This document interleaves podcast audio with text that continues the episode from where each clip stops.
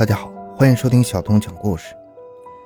今天我们来聊一聊被称作人类诅咒的超级病毒。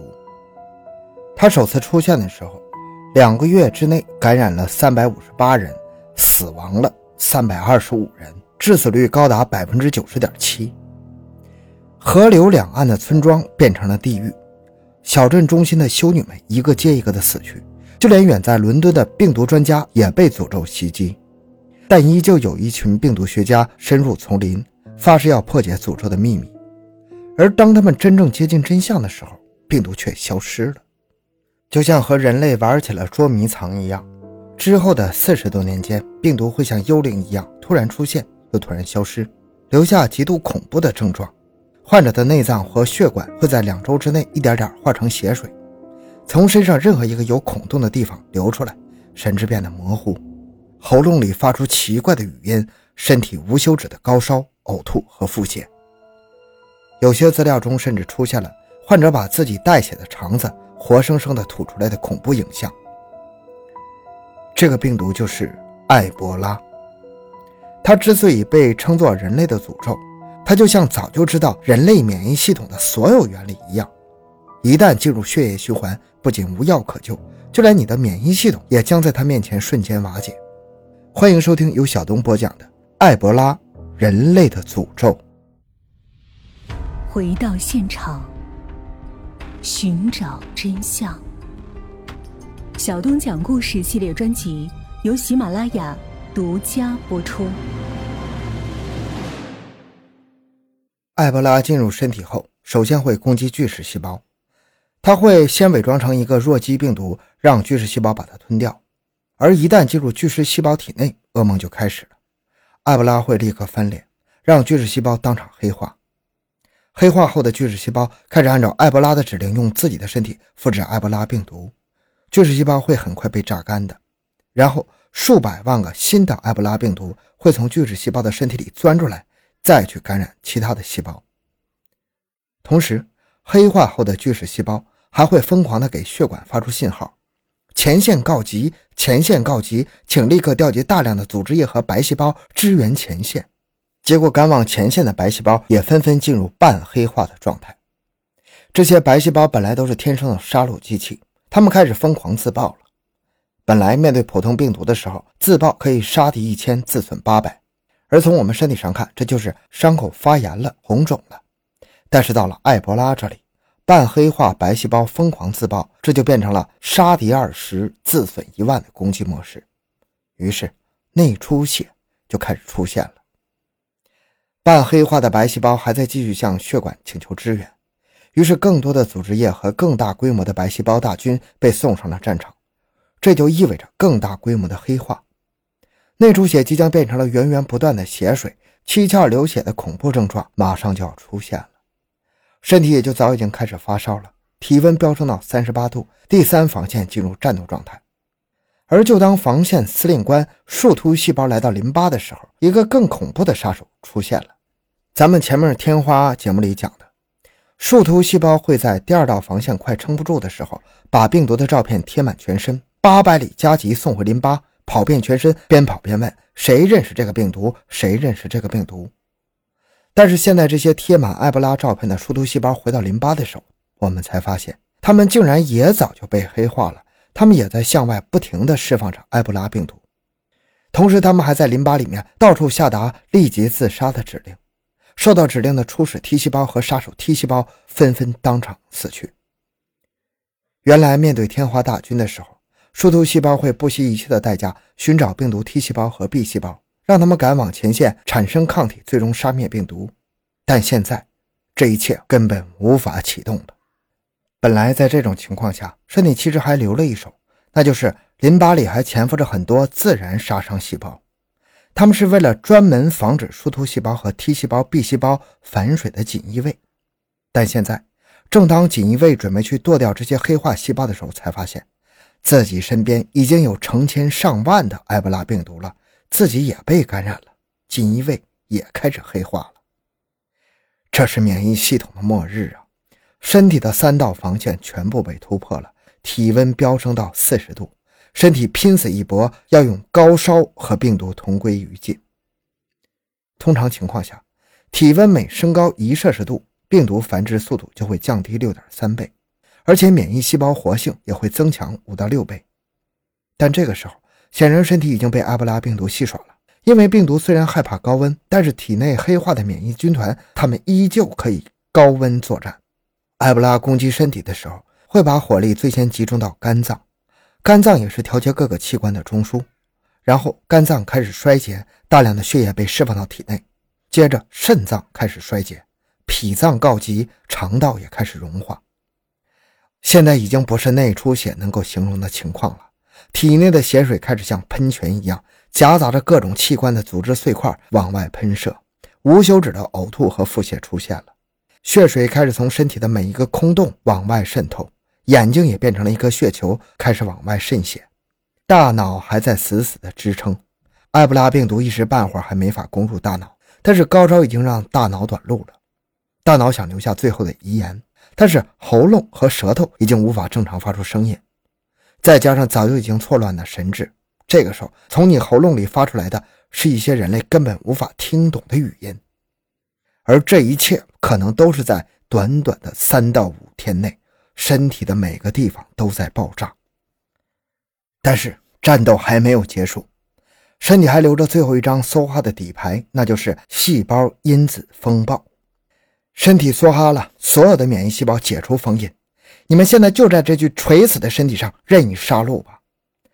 这是身体以暴制暴的最后必杀技，成功概率不超过十分之一。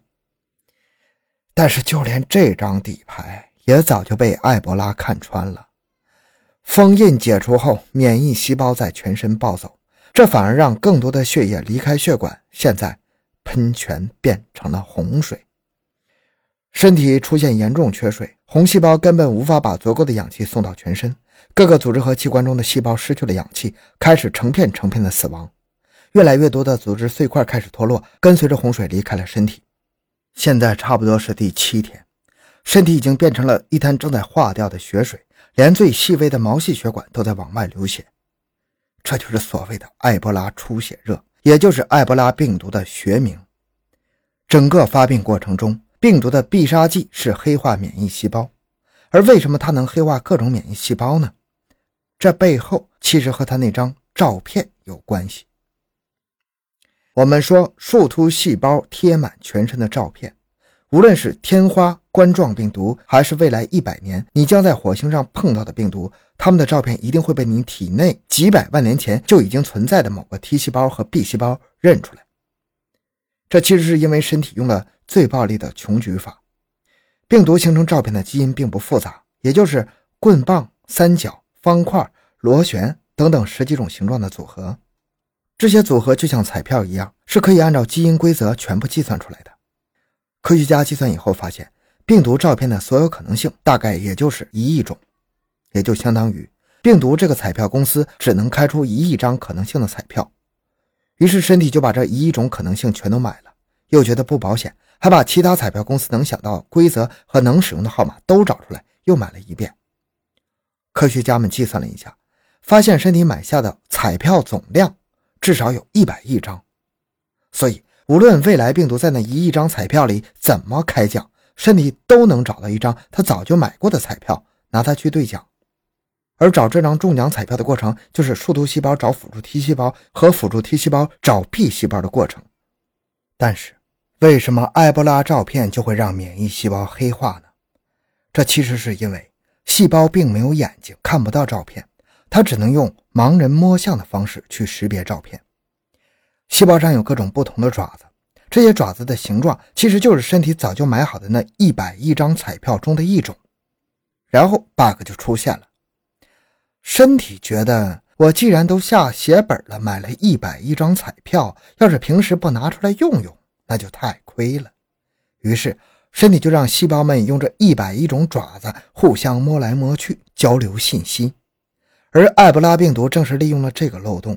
它照片上的图形组合其实是树突细胞经常使用的一个门禁暗号，也就是说，埃博拉把照片拿出来给树突细胞看的时候，树突细胞会认为这是自己人，和他握手，然后把他送到自己的身体里面去。然后阿布拉就把自己的基因插入树突细胞的基因中，控制了细胞，也就让细胞黑化了。艾博拉就是这么玩人类的。那人类又要怎么利用艾博拉的弱点呢？咱们还是说说前面讲到的三角平衡。就像自然界微妙的生态平衡一样，病毒的平衡三角就是致死率、传染性和变异性三者不可兼得。像天花这种靠空气传播、致死率又高的病毒，变异性一定很差；像流感这种靠空气传播、变异性又强的病毒，致死率就会很低。那现在阿布拉拥有百分之九十的恐怖致死率，那它的传染性和变异性就一定要放弃一个。显然，阿布拉放弃了传染性，它只能靠体液传播，也就是患者的血液、呕吐物、排泄物等等这些带病毒的东西。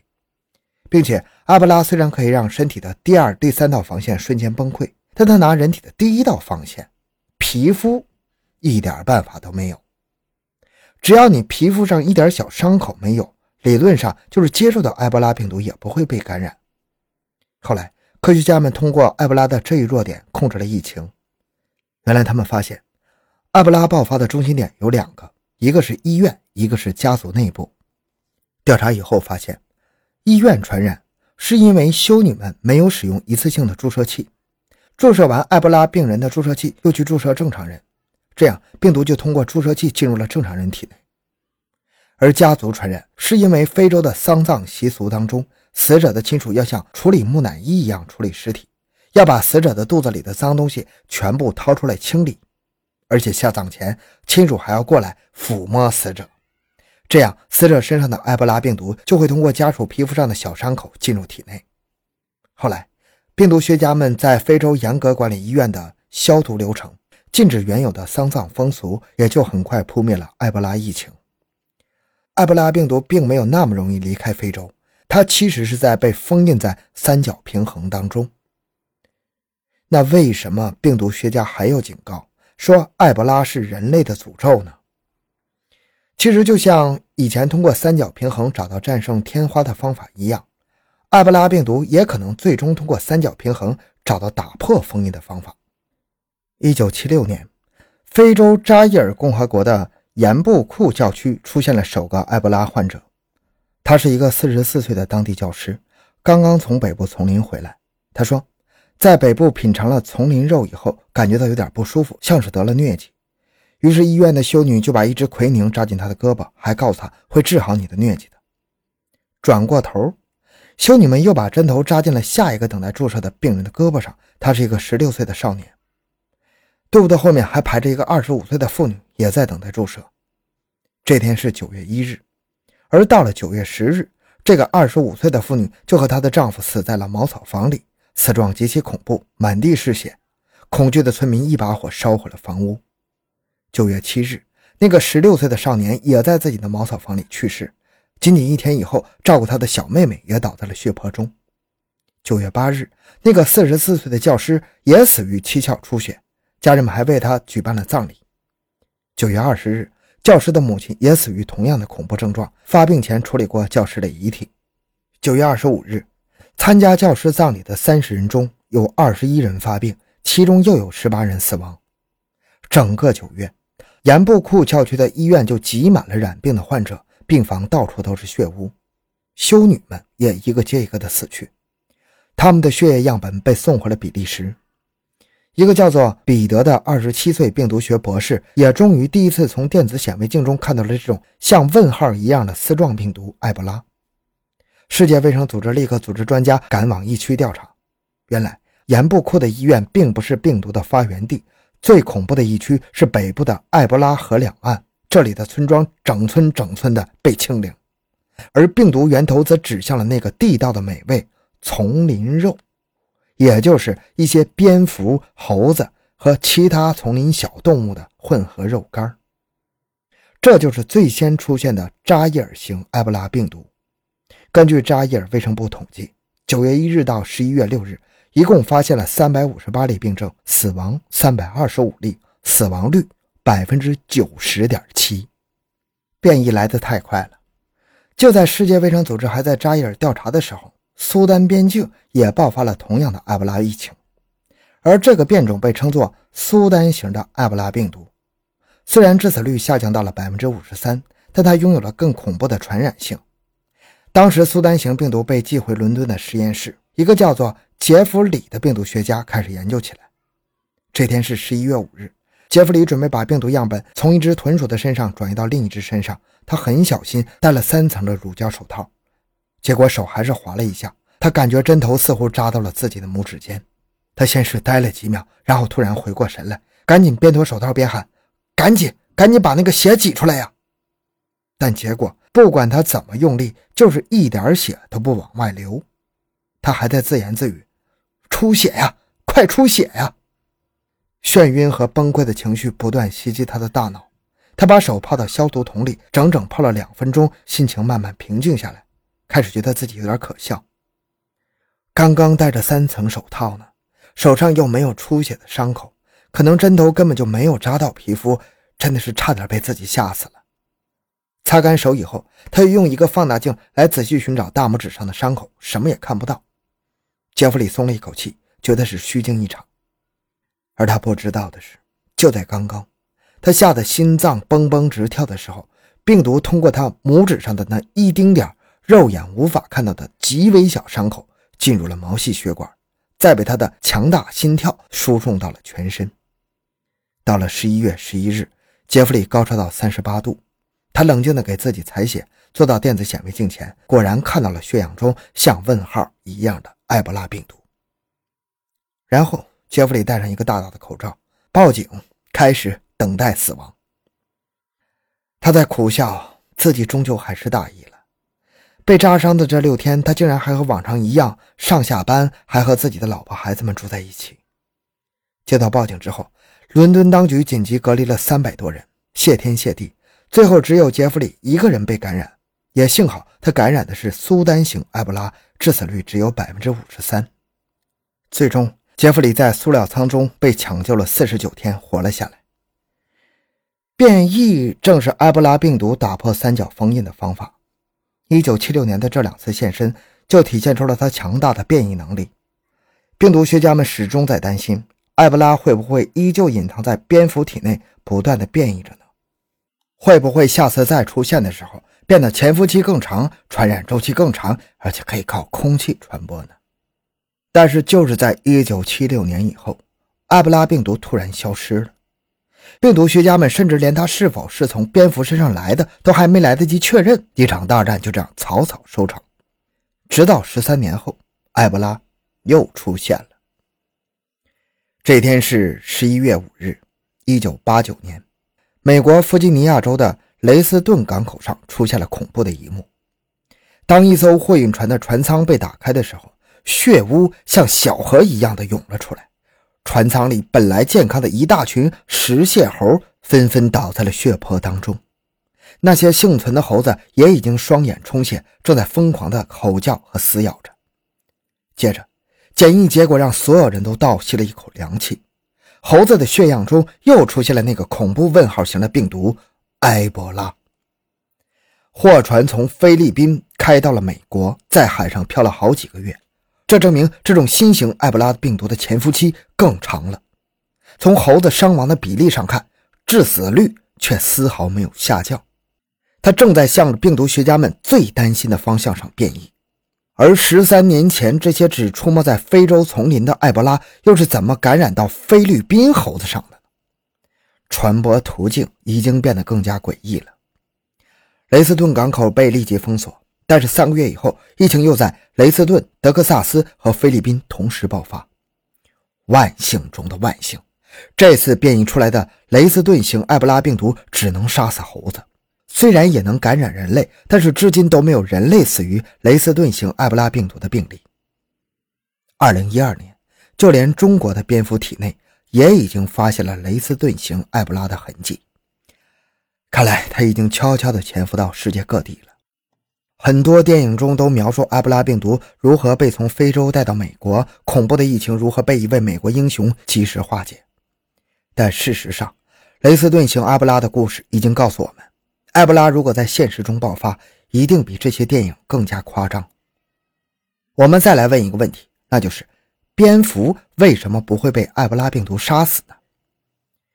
在大约五百万年前，蝙蝠的基因发生过一次突变，这次突变让它拥有了编辑自身基因的能力，而且恰好是编辑主管寿命的端粒基因。本来在哺乳动物当中有这样一个定律：体型越小的动物，心脏跳得越快，寿命也就越短。比如大象每分钟跳二十六下，寿命六十年；蓝鲸最低每分钟可以只跳两下，寿命九十年。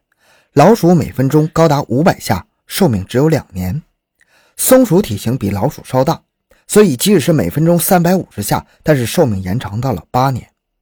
人类已经算是变态的了，体型介于松鼠和大象之间，心率七十，但是能活到七八十岁。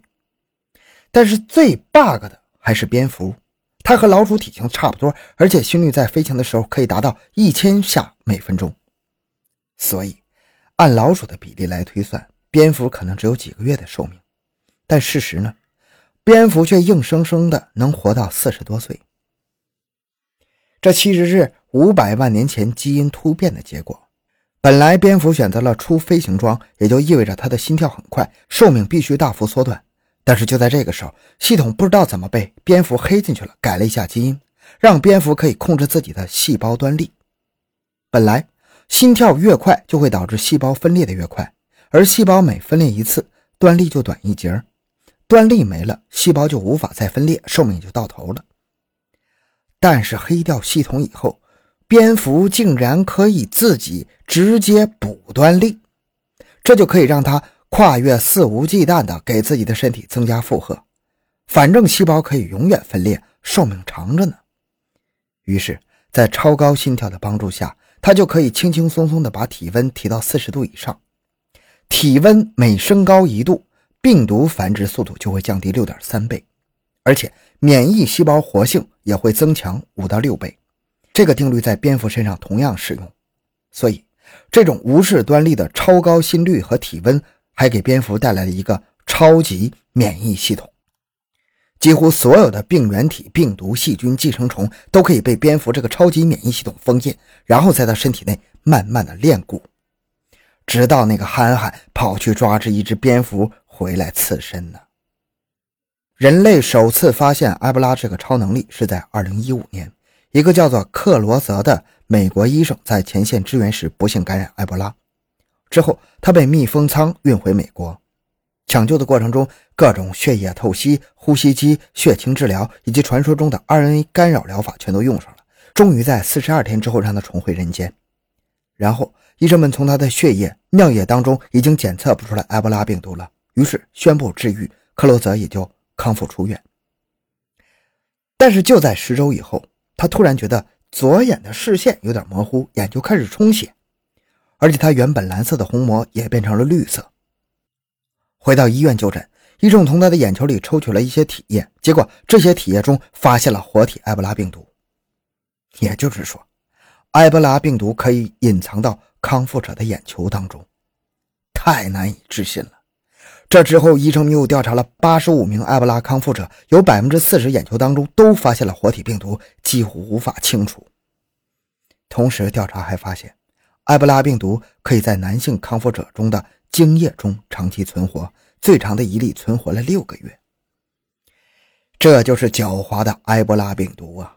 它不仅可以隐藏到大自然当中悄悄变异，甚至还可以隐藏到人类的身体当中。我们知道它的存在，但却选择了暂时忽略它，因为它至今仍被封印在非洲大陆里，仍然被封印在三角平衡当中。但事实上，封印着这个人类诅咒的开关，却并不掌握在。我们人类手中。